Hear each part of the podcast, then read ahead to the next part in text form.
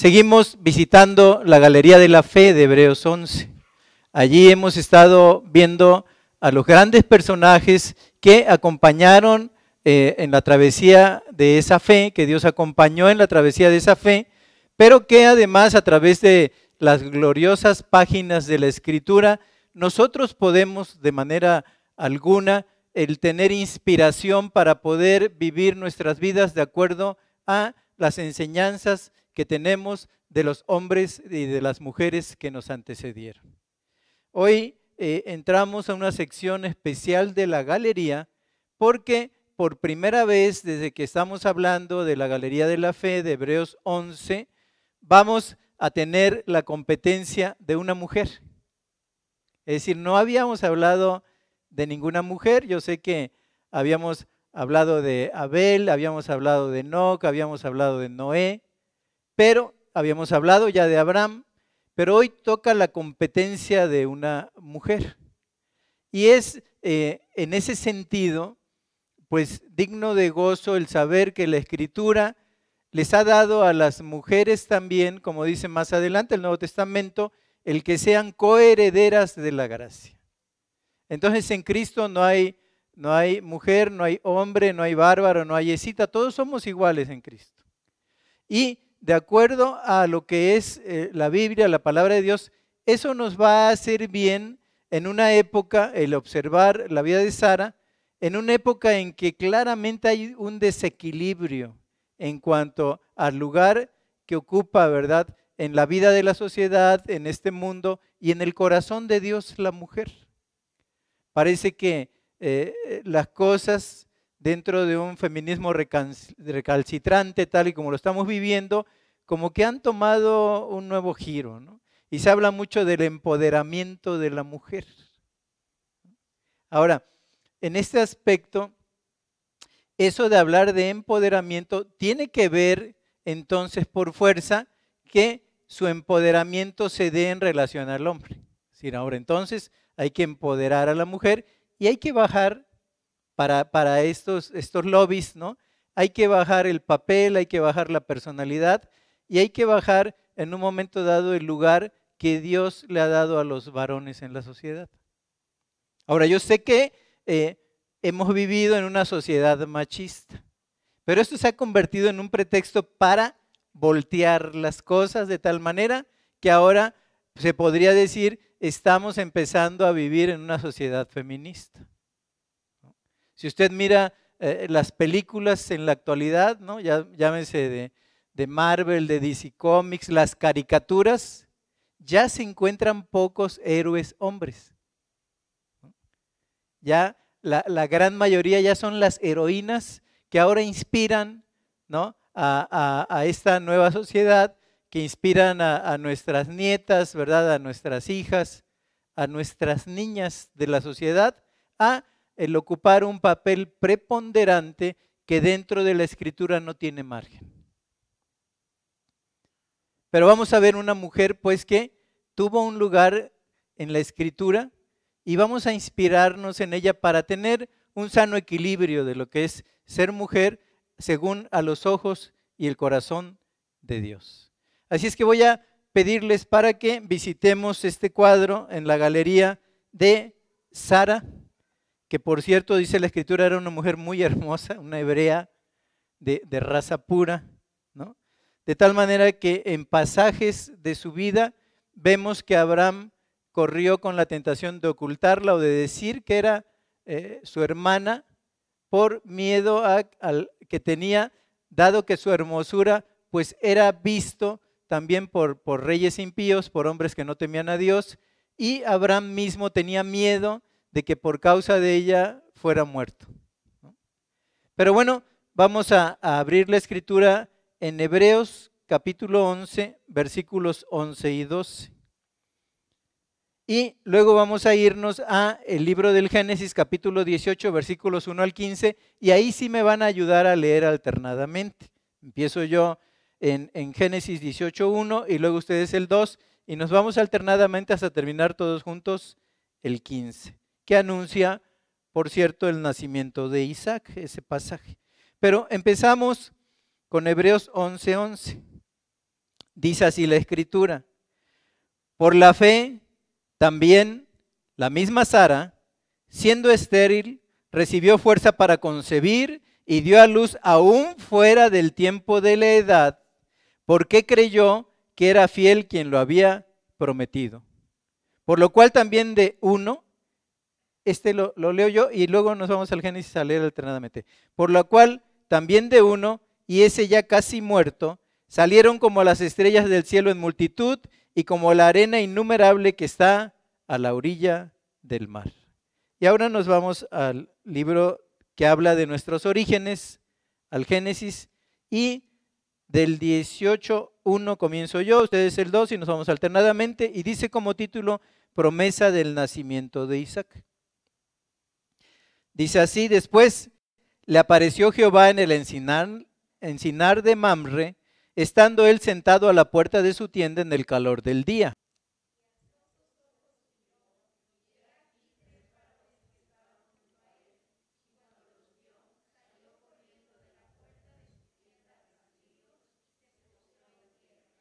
Y dijo, Señor, si ahora he hallado gracia en tus ojos, te ruego que no pases de tu siervo.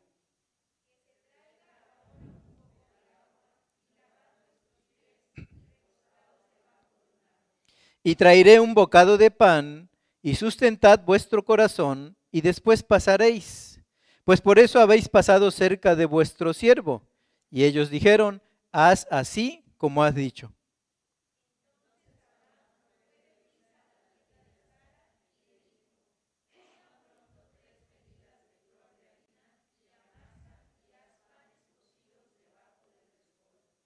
Y corrió Abraham a las vacas y tomó un becerro tierno y bueno y lo dio al criado, y éste se dio prisa a prepararlo.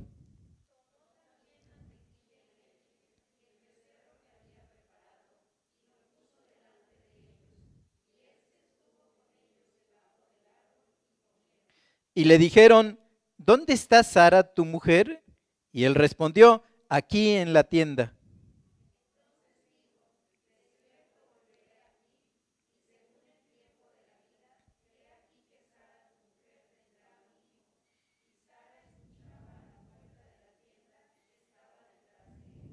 Y Abraham y Sara eran viejos de edad avanzada, y a Sara le había cesado ya la costumbre de las mujeres.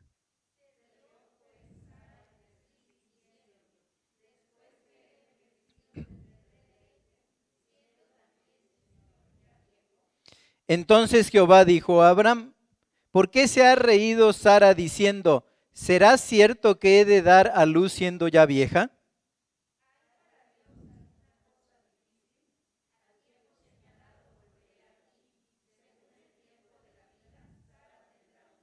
Todos. Entonces Sara negó diciendo, no me reí porque tuve miedo.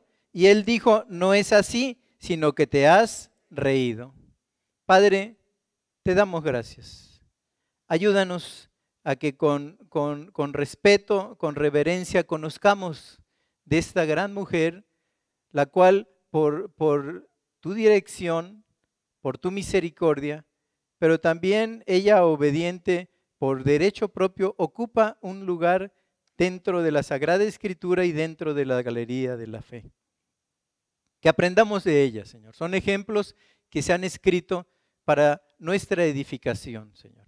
Ayúdanos a tener abierta nuestra mente y, Señor, que el Espíritu Santo de Dios nos enseñe, nos redarguya, nos, Señor, nos explique ampliamente para nuestra mente, nuestro corazón, la Escritura y que de esta manera podamos afinar nuestros sentidos, podamos afinar, Señor, nuestro caminar para hacerte cada día más agradables. Te lo pedimos en el nombre de Jesús. Amén. Bueno, pues aquí tenemos a Sara. Y podríamos decir que Sara comenzó su vida en un mundo pagano. ¿Se acuerdan que dice la escritura que ella vivía en Ur, en la tierra de los caldeos, que estaba ubicada en lo que hoy se conoce como Irak. Allí, precisamente en Irak moderno, ¿no? Es donde vivía Sara. Ella era la media hermana, un dato curioso, ella era la media hermana, así como la esposa de Abraham. Sara y Abraham tenían el mismo padre, pero eran de, distintas madres. O sea, eran medios hermanos. Y eso lo dice Génesis 20:12. Si avanzamos un poco en la escritura, Génesis 20:12 dice así, Abraham está hablando delante de Abimelech, un rey pagano, y está eh, negando el que Sara sea su esposa. Por eso dice 20:12, y a la verdad también es mi hermana, hija de mi padre, mas no hija de mi madre, y la tomé por mujer. Entonces, en aquellos días, en este mundo antiguo, ¿no? en el mundo antiguo palestino, la genética era más pura que la del día de hoy, es decir, no había habido eh, tanto recambio genético en la población mundial. Ahora ya no es posible. Ustedes han oído por ejemplo, que cuando se trata de príncipes, decían, no, es de sangre azul, Princesas eran de sangre azul. Y esto se debía a una enfermedad porque como no querían soltar el cetro, no querían dejar de ceñir la corona, muchas veces entre familias escogían eh, princesas o escogían príncipes para que se casaran entre sí y como eran familiares padecían una enfermedad que se llamaba hemofilia. Entonces la hemofilia hacía que cuando se golpeaban o se cortaban corriera serio peligro su vida y esta sangre era como más licuada, era de un color distinto de la sangre normal y por eso se decía que eran de sangre azul, ¿no? por causa de la hemofilia. Pero en la época que estamos hablando, ¿no? en la época de los caldeos antiguos, como ellos, ¿no? era muy común que la gente viviera en tribus, en grandes núcleos familiares. Entonces era la tribu que acompañaba a un patriarca. Por eso surgen los patriarcas de la antigüedad. Y era muy común que no se fijaran en mujeres de fuera, sino que dentro del propio núcleo familiar escogieran mujer para ellos sin riesgo de padecer alguna malformación genética, porque todavía esas razas de la antigüedad eran, por decirlo así, muy puras no había tanta combinación cromosómica que diera o llevara a cabo enfermedades. Entonces, como las personas estaban acostumbradas a pasar sus vidas en tribus, que eran grandes núcleos familiares, era natural, elegir cónyuge de sus propias tribus y familias. Así sucede con Abraham y así sucede con Sara. Pero en este, en este sentido, volviendo a la escritura, nosotros vemos en Hebreos 11:11 11 que ella recibe una promesa y lo que queda después de la promesa es esperar, porque no se embaraza inmediatamente que recibe la promesa. Tuvo que esperar un tiempo. Entonces, lo que a mí me hace pensar es que quizá no haya algo más difícil que esperar. Qué difícil es esperar. Ya sea que estemos esperando algo bueno, ¿no? Ya sea que estemos esperando algo malo o que estemos esperando algo desconocido, ¿no? Como el caso eh, puede ser de alguna enfermedad no diagnosticada o puede ser el caso de alguna ruptura familiar. Es decir, ¿qué vendrá después de la ruptura? O si, si ustedes como, como nosotros, quizá, ¿qué vendrá después de que los hijos se marchen del hogar y nos dejen lo que se conoce como el síndrome del nido vacío? Es decir, cuando se nos van eh, eh, alejando ellos, van haciendo ya su propia vida y dice, bueno, ahora cómo vamos a operar ¿no? dentro de este hogar, dado que por muchísimos años este hogar estuvo lleno, ¿no? estuvo eh, regado por las risas, estuvo regado por las alegrías, por las voces, por el entrar y salir de los hijos. Entonces, ya sea que estemos esperando algo bueno, algo malo o algo desconocido. Muchos, por ejemplo, estamos esperando un mejor empleo o más clientela para que nuestra economía mejore, sobre todo después de esta pandemia. Quizá otros estén esperando que pase alguna enfermedad que se quedó en medio de la pandemia. Quizá algunos están esperando que pasen las secuelas del virus ¿no? al cual fueron sometidos porque secuelas deja. Y aún más, hay algunos que están esperando que la conducta del cónyuge que la conducta del hijo o la conducta de la hija mejore para tener uno un poco más de tranquilidad, un poco más de paz y un poco más de felicidad en la vida. Pero bueno, lo clásico, ¿no? Por no decir que varios están esperando el aguinaldo para adquirir más bienes materiales. Ya prácticamente ya lo tienen repartido, ¿no? Dicen, no, no, tan pronto llegue el aguinaldo, pues ya cambiamos este cochecito, ¿verdad? Ya se ve medio garnachón, pues imagínate es modelo 2021 y ya viene el año 2022. Tengo amigos que se especializan en comprarles coches a estas personas, los dejan intactos. ¿no? Pero a lo mejor sí ya tenemos un, coche un poco eh, pasadito de moda o queremos amueblar la casa o, cambiar las cortinas o tener una nueva pantalla ¿no? más, más grande que las que tienen los multicinemas ahí en la plaza. Una buena pantalla. Y muchos están esperando el aguinaldo, sobre todo los que son trabajadores, ¿no? Sobre todo los que son trabajadores asalariados.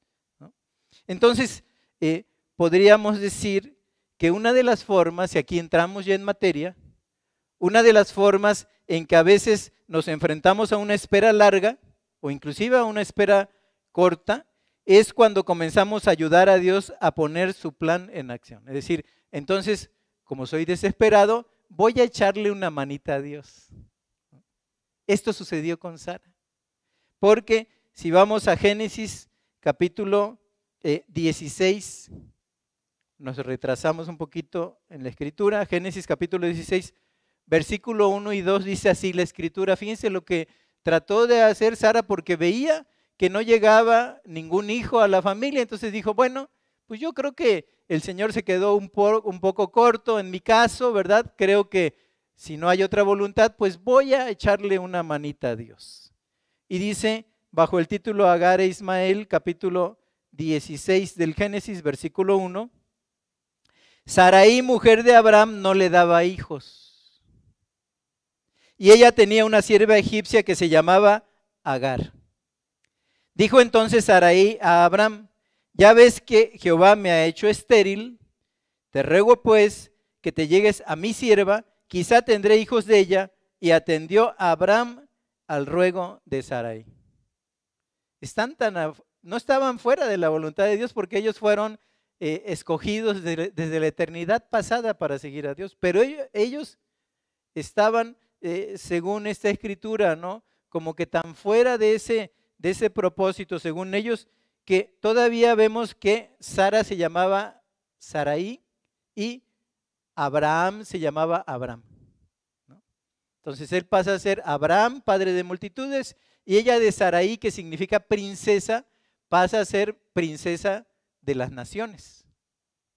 En esa acepción de Sara, y por cierto, a mí me parece, ya no lo investigué, pero es muy probable que de ahí venga la palabra zar, que es un príncipe, ¿no? Si vemos el zar de Rusia, pues es un príncipe de, nación. Bueno, de ahí viene Sara, ¿no? Esa, esa princesa, pero ahora ya se convierte en una princesa de las naciones. Bueno, aquí la vemos adelantándose a los planes de Dios a causa de no poder esperar más. Y así nos pasa a nosotros. Ella a la realidad era demasiado anciana para creer que podía tener un hijo propio. Así que pensó que Dios debería tener algo más en mente. Desde el punto de vista limitado de Sara, ella como que cierra su mente, ¿no? Adquiere lo que nosotros conocemos como una vista de túnel, ya no ve el panorama general de que Abraham desde el capítulo 12 había sido llamado, ¿no? desde el capítulo 12 del Génesis, y aquí en el 16 dice, adquiere una vista de túnel, dice, bueno, voy a ser pragmática, voy a ser muy práctica, y entonces si Dios no me da un hijo, voy a tenerlo a través de una sierva. Entonces, esto eh, podía pasar, ¿no? Lo que ella había pensado, dándole a Abraham un hijo por medio de otra mujer. Por cierto, una costumbre muy común en la época. Es decir, la mujer que, que era estéril entonces, de entre las siervas que tenía, elegía una para dársela al marido y de esta manera tener progenie a través de la sierva y ella educaba, por decirlo así, a la manera antigua en sus rodillas a ese hijo de la sierva y de su esposo. Era algo muy natural que se hacía. Y el plan, a la verdad, pues como era una costumbre, parecía completamente inofensivo. Abraham dormiría con la esclava de Sara para concebir un hijo, Sara tomaría a este hijo como suyo. Y ahí se terminaba el problema.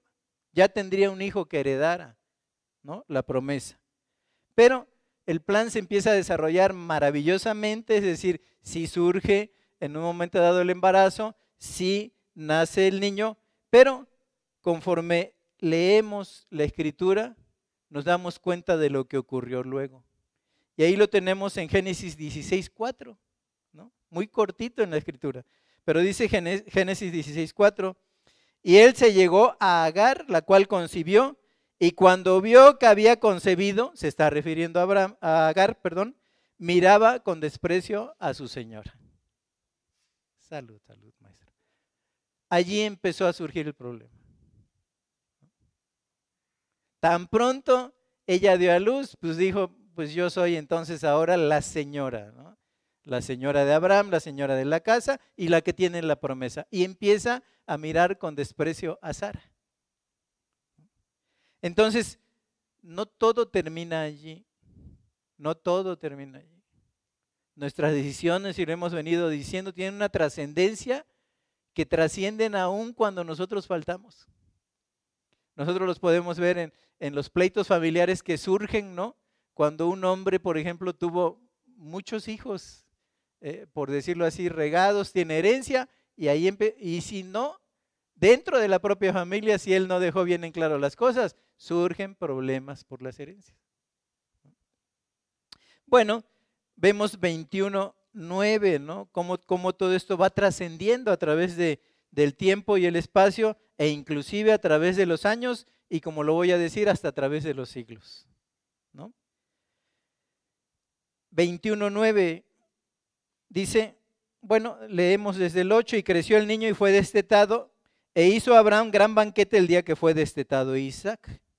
Y vio Sara, fíjense, aquí nació el bullying. Y vio Sara que el hijo de Agar la egipcia, el cual éste le había dado a luz a Abraham, se burlaba de su hijo Isaac. El bullying.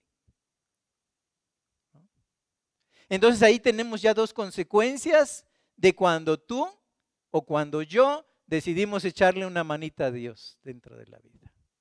Y hacemos algo que no está bendecido por Dios ni dentro del propósito divino, aunque sea en un momento dado una costumbre de la época hacerlo. Entonces, en este sentido vemos que nace Ismael, después vemos que, que Sara, lo vamos a ver casi al último. Por causa de esto que veía que, Ismael se burlaba de Isaac, pide que sean alejados de ellos. ¿no? Ismael sale y empieza ahí a surgir una tribu que luego daría origen a los árabes. Lo que decidió Sara tiene cuatro mil años que está siendo un problema en el costado de Israel. Cuatro mil años por una decisión que se tomó que parecía que todo iba a terminar allí, pero no termina allí. Cuatro mil años de enemistad entre los judíos y los árabes. Hasta la fecha, hasta la fecha continúan echando bombas, ¿verdad? Bombas sobre esa tierra, sobre la tierra santa. Entonces, no sorprende la cantidad de veces que Sara debió arrepentirse desde el día en que decidió apresurar el programa de Dios no sorprende. Se, arrepintió toda su vida, toda su vida. Esa es una forma, es decir, ayudar al programa de Dios, porque diciendo ya como que Dios no va a hacer nada, entonces yo voy a hacer algo por mí, actuando de manera pragmática. Otra forma en la que enfrentamos una larga espera es tener fe en las promesas de Dios. Ese es el otro lado. Porque aún a pesar, ¿verdad?, de lo que hizo Sara, que, corrió al hijo de, Abraham, al hijo de la esclava, ¿no? Pidió que, que se fuera de allí. Uno podía pensar, bueno, ya Dios no tiene un propósito para mi vida. Pero bendito Dios, Dios siempre tiene un propósito para nuestra vida cuando nos arrepentimos de nuestro accionar, cuando pedimos perdón y clamamos a Dios por misericordia. El propósito de Dios sigue. Y así, sucedió con la vida de Sara, porque ahora nos vamos a Hebreos 11:11. Hebreos 11:11 y dice la escritura, por la fe también la misma Sara, siendo estéril, recibió fuerza para concebir y dio a luz aún fuera del tiempo de la edad, porque creyó que era fiel quien lo había prometido. Entonces, otra forma de enfrentar una larga espera es tener fe en las promesas de Dios. Dice que ella creyó en lo que Dios le había prometido. Otra es tener fe. Los mismos ángeles, y lo leímos en el pasaje introductorio, ¿no? Cuando ven que ella se ríe, le dice, ¿hay algo imposible para Dios? Y no, no, no era que Sara no creyera que Dios lo podía hacer, ¿no? sino que ella no creía, y así nos pasa a nosotros, que ella pudiera ser objeto de ese gran plan de Dios. No creía en Dios y que lo podía hacer, como dice Hebreos, pero no creía que ella fuera eh, sujeta de un gran milagro de Dios como se da en este momento de la Escritura. Entonces, en ese sentido, nos damos cuenta, como había dicho yo al principio, que Sara es la número uno en la galería de la fe de entre las mujeres. La primera mujer que comparece, ¿no? Y aquí es donde se destaca la fe de Sara, que a pesar de esa edad, ella creyó que era fiel el que lo había prometido, como dice Hebreos 11:11. Entonces Sara recibió milagrosamente capacidad de concebir cuando tenía alrededor de 90 años. Y el relato bíblico dice claramente que estaba fuera del tiempo de la edad en que podía tener un hijo. Ya no era el tiempo para ella. Tenía una fe a toda prueba que Dios, que Él mismo cumpliría lo que había prometido. Y ahora lanzo una pregunta para ti que me estás escuchando. ¿Qué situaciones de tu vida parecen estar en espera en este momento? ¿Qué situaciones de tu vida? Y lo que sí quiero decirles, comprenden, comprendo yo, que esto puede ser parte del plan de Dios para usted. Que cuando me haya una espera, es parte del plan de Dios para mi vida. Cuando no hayas una solución, cuando parece que las cosas no se componen, Dios está formándonos cada vez más a su imagen y semejanza. Por eso dice la Escritura, llegado el cumplimiento del tiempo, Dios envía a su Hijo, Hebreos. Dios envió a su Hijo en forma de hombre, pero llegó el cumplimiento del tiempo, no fue antes y no fue después. Así en las esperas que tenemos, Dios va a enviar una solución o puede que esa cuestión, esa pregunta, eso que traes en tu corazón, se solucione en el día de la eternidad en el cual estemos delante de la presencia de Cristo. Pero todo en Dios tiene en un momento dado su perfecto tiempo y su perfecta solución. Entonces, ¿qué es lo que estás esperando hoy? ¿Hay algo que esté en espera? Bueno, considera que eso es parte del plan de Dios para tu vida, que aprendas a ser paciente y que aprendas a esperar tal y como sucedió con Sara. Ahora, lo cierto es que la Biblia, es decir, en lo que esperamos, ¿no? Algo tenemos que hacer. Y la Biblia tiene muchas instrucciones claras para mantenernos ocupados mientras esperamos que se lleve a cabo algo en particular en nuestra vida. Porque sucede muchas veces que, que esperando en Dios, por ejemplo, si ustedes como yo, a mí me llega a suceder, que digo, no, pues tengo mucho interés en esto y dejo de orar por eso. No me ocupo de lo que a mí me toca, ¿no? Que es orar a Dios. Y que Él en su infinita gracia y misericordia, si quiere darme una respuesta, que la dé, y si no quiere dármela, mi llamado es a orar por el asunto y a esperar en Dios con fe. Sea una cosa la que se presente o sea otra. Entonces, ¿qué hemos de hacer en tanto que se dan esas esperas? Bueno, continuar moviéndonos en el camino de Dios, no dejando de crecer. No hipotecar nuestra existencia esperando a que cuando se solucione el problema, yo vuelvo a marchar. Y eso lo he visto en mi vida cristiana vez tras vez. He encontrado parejas, por ejemplo, que desean un hijo, y piden por ese hijo y se lleva a la asamblea, ¿no? Y se ora por él. Y cuando tienen el hijo, no vuelven a aparecer más en la congregación. Es decir, vinieron por su hijo, ¿no? Para el que el Señor les, e, el Señor Dios, ¿no? Como una especie de Santa Claus les trajera por esa temporada al hijo y de ahí en fuera se consagran tanto al hijo que se olvidan de las cosas de Dios. Entonces, Queridos hermanos, una de las cosas es que tenemos que ser, con la ayuda del Espíritu Santo de Dios, proactivos y ocupándonos en nuestra vida espiritual en tanto y cuanto se resuelve el asunto. Por ejemplo, yo veo aquí Primera de Pedro capítulo 3 versículos 5 y 6. ¿En qué nos podemos ocupar? En lo que llega a la solución del problema.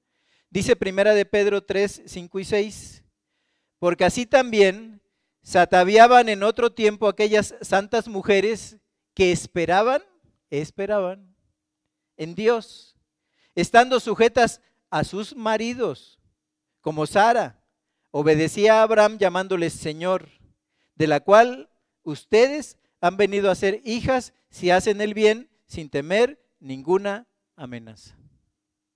O sea, hay cosas que hacer, ¿no? Porque desgraciadamente aún dentro del mundo cristiano, yo escucho a hombres cristianos, ¿no? Decir, es que a mí me iría mejor si tuviera otra esposa, ¿no? Porque es que mi esposa no me ha querido acompañar a la congregación, no me ha querido en un momento dado este, hacer el fuerte, ¿no? con mis hijos en las cosas de Dios, siempre ha sido un contrapeso. Entonces me iría mejor. Y no hacen nada por mejorar su vida ellos, para que de esta manera atraigan a Cristo sin palabras a aquella cónyuge, ¿verdad? O aquel cónyuge en el caso de los hombres, que se oponen a todo ese conocimiento de Dios. Entonces dice que, que como Sara le, le, llamaba a Abraham su Señor, no le decía, y yo sé que es de cariño, no le decía mi viejo, ¿verdad? O el gordo, mi gordito, le decía mi Señor. Pero eso tiene mucho de fondo, es decir, no, no hago a un lado las muestras de cariño, pero lo cierto es que en este caso específicamente el de, el de Sara, la forma es fondo. Decía, al decir su Señor lo reconocía como su cabeza. Y un tema que ha dado mucho para, para tirar de un lado y de otro, ¿no? Es el tema de la sujeción. El tema de la sujeción. ¿Qué significa ser sujeto o sujeta? Bueno, significa cooperar voluntariamente con alguien por amor y respeto a Dios y también por amor y respeto a la persona misma. Cooperar voluntariamente con alguien. Lo ideal es que la sujeción, como dice Efesios 5:21, lo ideal es que la sujeción sea mutua. O sea, la palabra nos llama a estar sujetos, porque dice Efesios 5:21, someteos unos a otros en el temor de Dios. Entonces yo me sujeto a ella y ella se sujeta a mí. Ese es el ideal bíblico, ¿no? El ideal cristiano. ¿Por qué digo esto, no? Porque la actitud de sumisión, aun cuando fuera de un solo, de uno solo, es decir, que nada más uno se sujeta, ¿no? Sea una mujer, sea un hombre, puede ser una estrategia cristiana eficaz. Y esto lo dijo Pablo. Dice que cuando una mujer ejerce su cristianismo de manera callada, dice, quizá el esposo pueda ser atraído al camino de la salvación que hay en Cristo Jesús. Pero es difícil. Pero Dios, a aquel que lo conoce, lo llama a sujeción. Es decir, no porque se haya tomado una mala decisión en el momento del matrimonio, Dios te libera de la responsabilidad de estar sujeta. Al contrario, es una forma de mostrarle a Cristo al otro. Y no porque tú como hombre hayas elegido a alguien que no hubiera sido de Cristo, Dios te, da las disculpas o te da las cartas credenciales para no cumplir como cristiano dentro del matrimonio. Eso ya es otra cosa. Pero en este sentido, ¿no? Si vemos el ejemplo de Cristo, Jesucristo se sometió a la cruz para que nosotros pudiéramos ser salvos. Él obedeció al Padre, se sujetó ¿no? en amor. Entonces, quizá algunas veces debamos someternos a circunstancias desagradables con el propósito de que otros vean a Cristo en nosotros. Pero yo cómo le voy a hablar bien, yo cómo le voy a tender una mano o cómo voy a ser amable, mira lo que me hizo. Por amor a Cristo. Podrá no volver a ser la relación que había, ¿no? Si eso se está perdiendo, pero el mostrar a Cristo es una obligación que tenemos. Anden las cosas bien, anden las cosas regular o anden las cosas mal. Debemos mostrar a Cristo a las personas que nos rodean. Ahora, quiero hacer un paréntesis, un paréntesis importante, queridos hermanos. Un paréntesis muy importante. La sumisión cristiana nunca exige de nosotros la desobediencia a Dios. Ojo. ¿Sí? Ni que participemos de lo que nuestra conciencia nos prohíbe. ¿Sí? Es decir, este, pues, pues ya sé que eres cristiana, ¿verdad? Te traje a mis amigos, ¿no? Pasamos una noche de farra y haznos unos chilaquiles, ¿no? Porque venimos, eso, o lánzate tú, ¿no? Lánzate por la cerveza, hijos también, hija, lánzate por los cigarros. Eh, a ver, no, eso no te lo voy a proveer yo. Eso no le agrada a Dios. Si quieres, ve tú. Yo no te lo voy a proveer. Pero cuántas veces espero que no suceda aquí, pero lo he visto por desgracia. Son muchas veces mujeres que cuesta un trabajo que se sujeten al, esposo, que se sujeten al hombre que Dios les dio, ¿no? Para compartir. ¿Qué trabajo cuesta? Pero el día en que él dice, no vamos a la congregación, hermano, no te vemos, es que me sujeto a mi marido. No, no, a ver, espérate. O sea, ahí sí te sujetas, ¿no? Ahí sí te sujetas. No, no, no, no. Entonces, yo, yo fui de una preparación en el principio en el cual se les, se les recomendaba a las hermanas, si tu esposo no quiere venir, tú tampoco vengas. No, a ver, espérate, si no quiere venir, que él se pierda.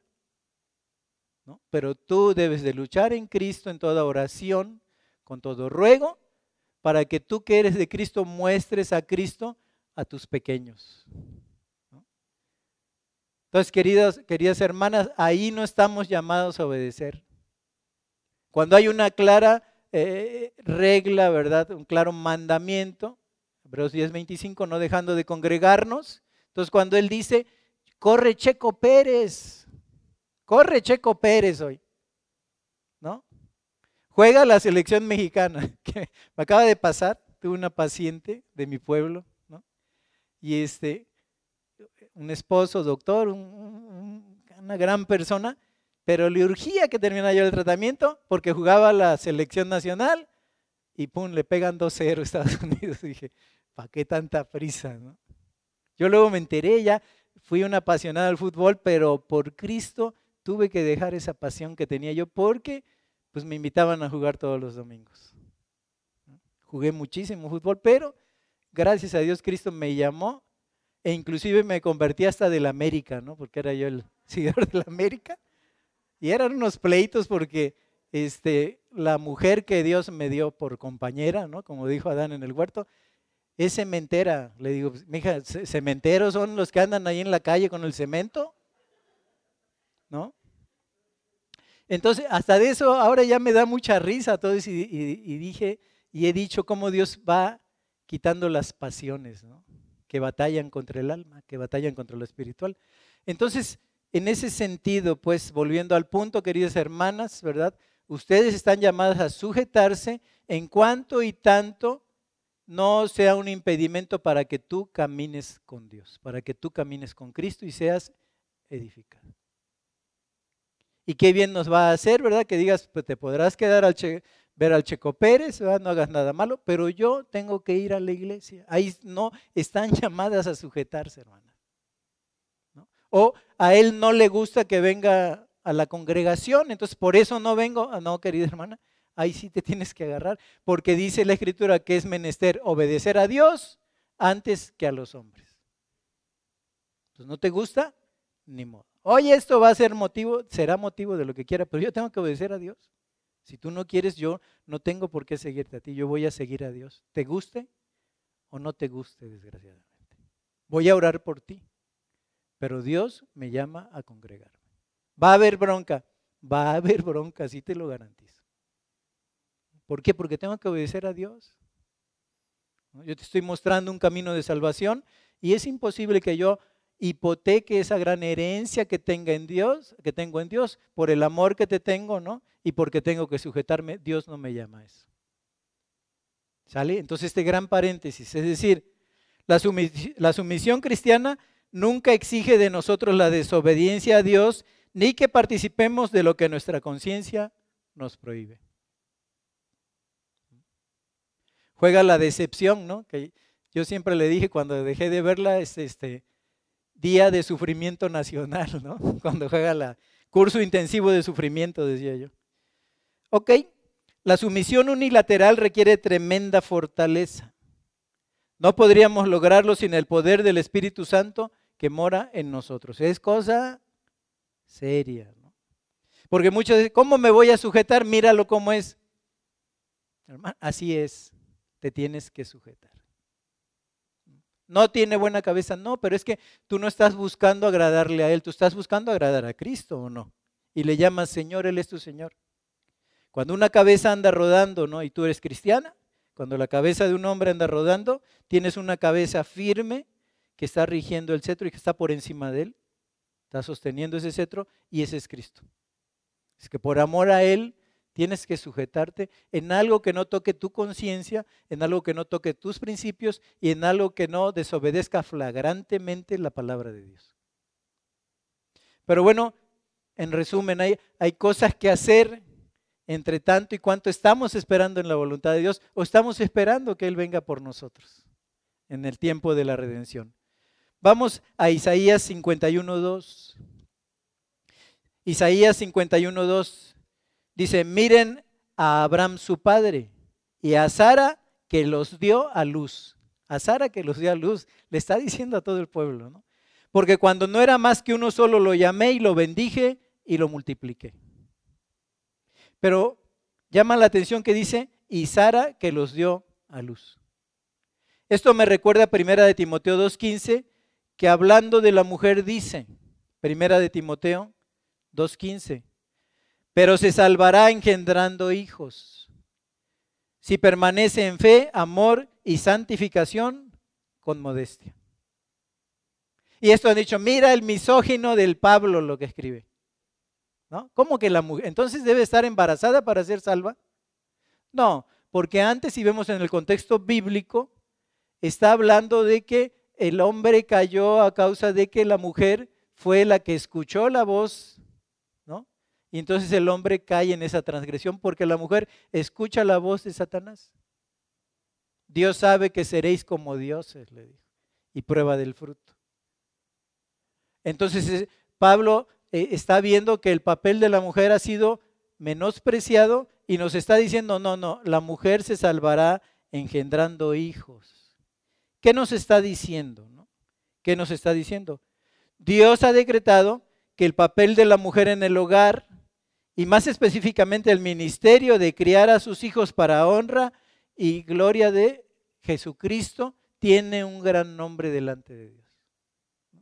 Pero ¿qué sucede con aquellas hermanas que no han tenido esa posibilidad de tener hijos?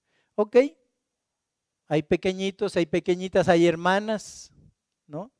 Que en un momento dado necesitan escuchar de Dios, necesitan guía, necesitan orientación y ella con la ayuda y el poder del Espíritu Santo orienta y de esta manera empieza a tener hijos espirituales. Entonces la mujer salva ese papel ¿no? de lo que habla la Escritura, de que ahora se dice, no, pues han surgido muchas pastoras porque los hombres no se levantan y entonces Dios determina que, y dice uno, pero, pero, es que hay mucho que hacer fuera de un púlpito.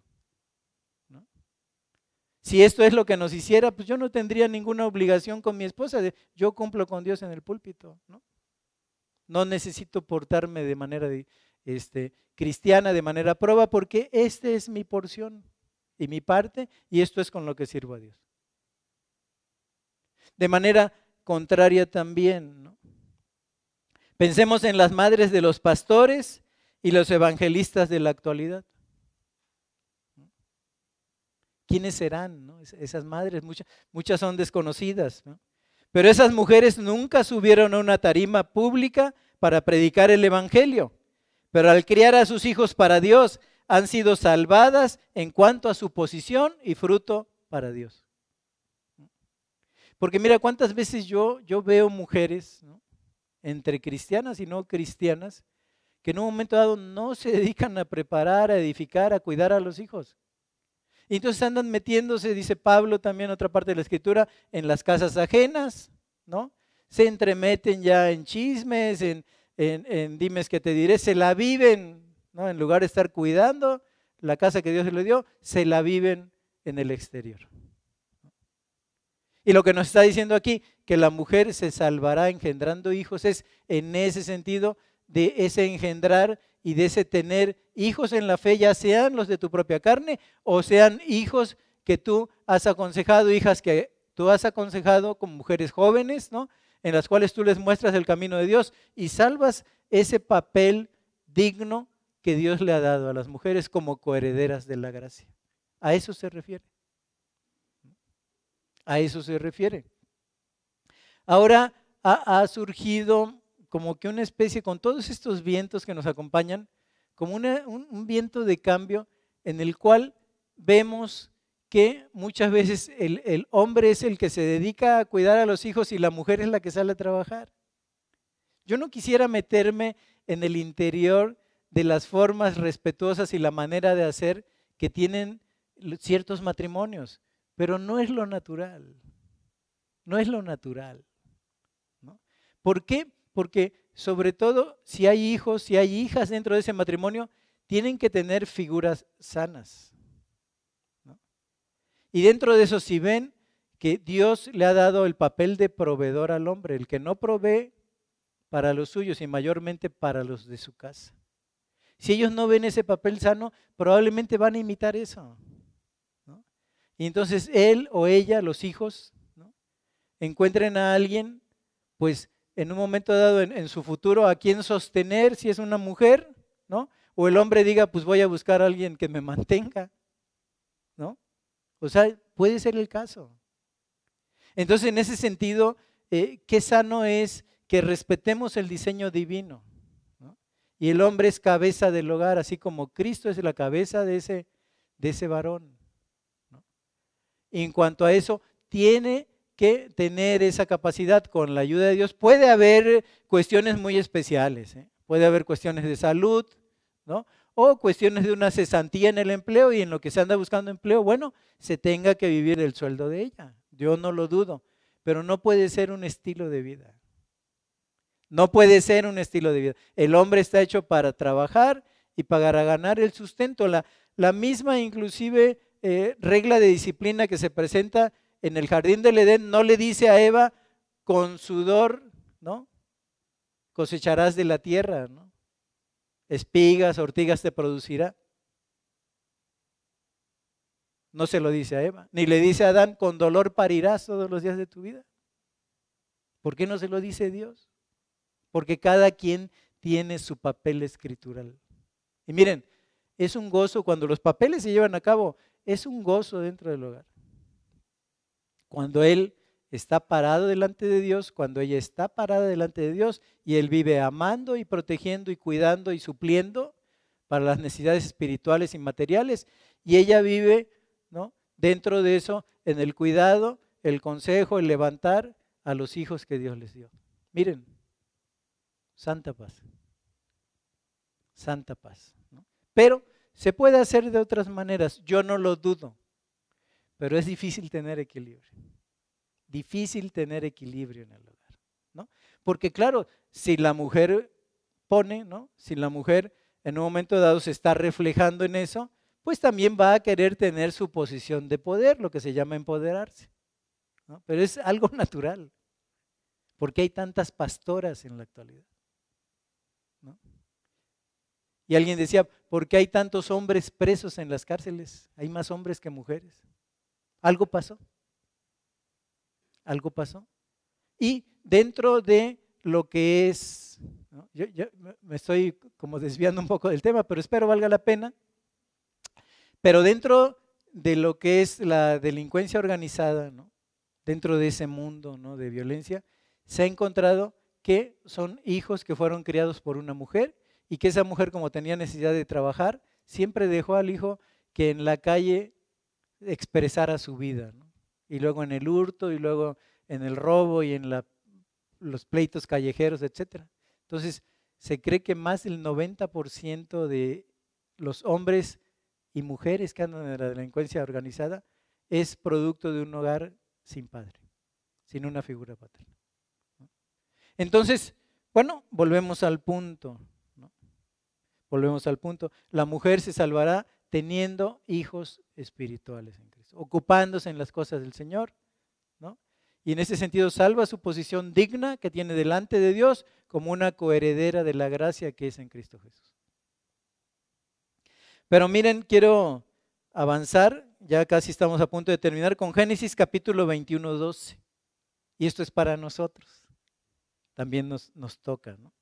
Génesis 21, 12 dice, entonces dijo Dios a Abraham, no te parezca grave a causa del muchacho y de tu sierva, en todo lo que te dijere Sara, oye su voz, porque en Isaac te será llamada descendencia.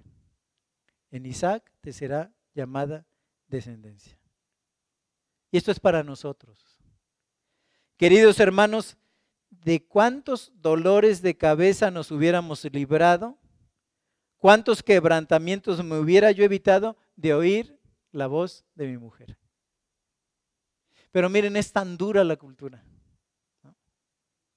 Y yo recuerdo de chamaco, luego repetía, no, no, la mujer, ni todo el amor, ni todo el dinero. ¿Quién sabe dónde lo escuché? ¿En qué antro de mala muerte escuché yo eso? Nunca fui de antros, gracias, a Dios, ni, ni, sin creer en Cristo, nunca anduve en esos lugares. Dios no, no, no me permitió hacer eso. Entonces, en este sentido, ¿no? ¿Cuántos quebrantamientos me hubiera yo evitado de oír la voz de mi mujer en cada tiempo, en cada momento, de sentirla como igual a mí? A veces la cultura ejerce tal peso en nuestros corazones o la crianza, ¿verdad? La crianza. Que yo, yo recuerdo muchas veces que, por ejemplo, cuando había mujeres en el hogar, Decían, no, ella tienen que servir a los hermanos. Cosa que mi papá, que ahora tiene 102 años, mi papá, nunca permitió. Entonces a veces nos oía, este, oye, este, hermana, plánchame la camisa. ¿Cómo que plánchame la camisa? ¿Qué no tienes manos? qué? No, pero, eh, no, nada.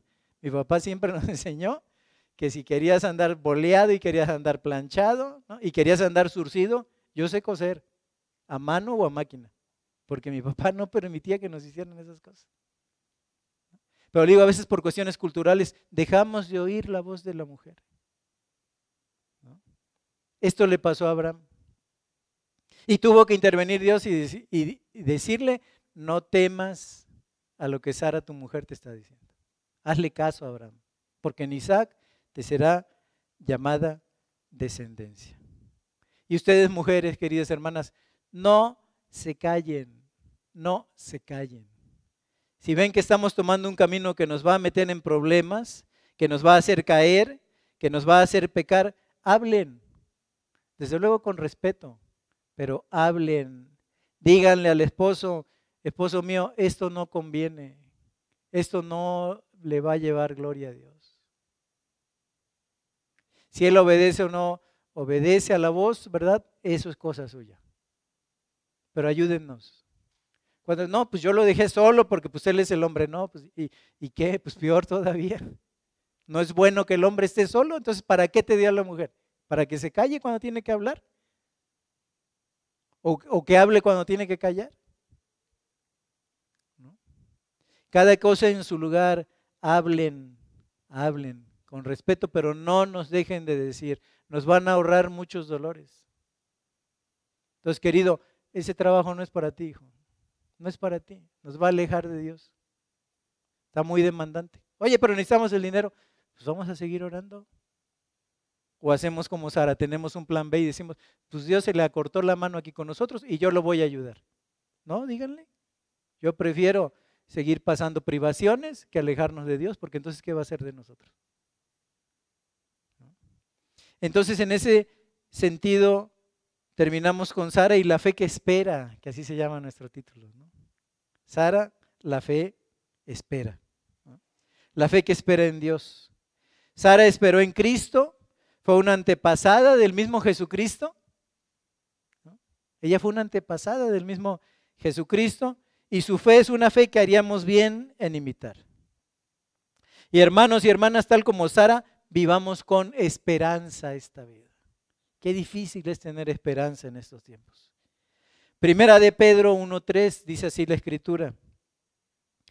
Bendito el Dios y Padre de nuestro Señor Jesucristo, que según su grande misericordia nos hizo renacer para una esperanza viva por la resurrección de Jesucristo de los muertos. Allí tenemos palabras de gozo y esperanza para estos tiempos difíciles. Basemos nuestra confianza en lo que Dios está haciendo por nosotros en Jesucristo. Nuestra esperanza, queridos hermanos, no es solo futurista. No, no es solo futurista. La vida eterna, el gozar de las enormes bendiciones, ¿no? esas bendiciones que son nuevas cada día, esas misericordias que se renuevan día a día, como dijo David, ¿verdad? Comienza cuando creemos en Dios y nos unimos a su familia, a la familia de Dios. Vivamos con esperanza y vivamos de ese resultado de la eternidad que Dios nos da desde el momento en que Él nos llamó. No podemos vivir sin esperanza. Dice la Escritura que cuando estábamos sin Dios, ¿no? En este mundo vivíamos sin Dios, sin esperanza, sin fe en el mundo pero ahora ya la tenemos. Debemos de vivir con esperanza. Por mucha aflicción o prueba que estemos pasando en la vida, debemos saber que no es nuestra experiencia definitiva. No es nuestra experiencia definitiva. Tenemos gozo en el presente porque mayor es el que está en nosotros que el que está operando en el mundo en este momento. Tenemos gozo porque sabemos que nuestro camino es un camino de salvación. Tenemos gozo porque el Dios grande, eterno y todopoderoso que existe es nuestro papá, es nuestro Padre. Ese es nuestro Dios. Y finalmente, si lo quieres ver así, también viviremos en Cristo para siempre. Desde el momento que le conocemos, estamos llamados a vivir para Cristo. No cuando estemos en la eternidad, es ahorita. A Sara se le prometió un hijo y nosotros tenemos ya en nuestros corazones al Hijo de la promesa. Y esa es una excelente noticia. Nosotros ya tenemos a ese Hijo prometido en nuestros corazones, a nuestro Señor Jesucristo. Y por otro lado, Primera Juan 3, 2 y 3. Primera de Juan, capítulo 3, verso 2 y 3. Amados, ahora somos hijos de Dios y aún no se ha manifestado lo que hemos de ser. Pero sabemos que cuando Él se manifieste, seremos semejantes a Él porque le veremos tal como Él es. Y todo aquel que tiene esta esperanza en Él se purifica a sí mismo, así como Él es puro. Miren el comportamiento de Sara. Abraham tiene un llamamiento, Génesis 12, Sara con él. Sale de su tierra y su parentela, Sara con él. Hoy estamos en una situación de peligro. Di que eres mi hermana. Yo digo que soy tu hermana. Obedeciéndolo a él. Y luego haciéndose de, esa promesa de Dios que en el tiempo de su vejez tendría un hijo. Miremos a Sara, ¿verdad? Su fe, su obediencia, seguía a Abraham, estaba sujeta a Abraham. Así nosotros. Así nosotros. La vida cristiana es un proceso que consiste en ser día a día más semejantes a Cristo. En lo que esperamos que Él venga por nosotros o nos mande a llamar. Debemos de ser, vivir un proceso, hombres y mujeres, de ser cada día más semejantes a Cristo. Este proceso no será completo hasta el día en que lo veamos cara a cara. Ahí se va a completar la buena obra que Él tiene sobre nosotros. Pero saber que Él es nuestra meta final debe motivarnos, queridos hermanos, en el día a día a purificarnos. Purificar nuestros pensamientos, purificar nuestras vidas, purificar nuestros quehaceres en Cristo. Quiera Dios, ¿verdad? Que al hablar de purificación, ¿qué significa? Purificarnos, ¿no? Significa guardarnos en lo moral de la corrupción del mundo y del pecado, de la carne de Satanás. Guardarnos sin mancha ni contaminación. Entonces, en este sentido, quiera Dios, ¿verdad? Quiera Dios en su misericordia, que cuando Él venga nos halle así, con una fe como la de Sara, que espera en Cristo. Que el Señor bendiga su palabra. Padre, te damos gracias en esta hora. Despedimos en la galería a esta gran mujer, a Sara, a una princesa tuya, Señor. Y nosotros aquí somos un pueblo de reyes, de sacerdotes, somos una nación santa. Padre, así nos has hecho por misericordia. Que vivamos a esa altura que imitemos la obediencia, la sujeción, el caminar de Sara. Que esperando en la promesa se ocupó de tus cosas, se ocupó de lo que le tocaba hacer. Que así sea esta realidad en nuestra vida. Y anímanos. Si hay alguien de los que me ha escuchado hoy que esté viviendo sin esperanza, que no sea así. Porque tenemos un Dios en nuestra vida que es el grande y magnífico Dios y está de nuestro lado.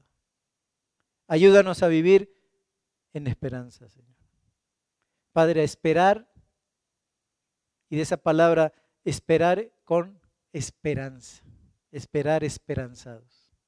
Señor, te bendecimos y te damos gracias por este cuadro que nos pintó hoy el Espíritu Santo y que apliquemos a nuestra vida lo escuchado, lo aprendido y que de esta manera podamos ser, como es nuestro llamamiento, cada día más semejantes a ti. Te lo pedimos en el nombre de Jesús. Amén. Muchas gracias.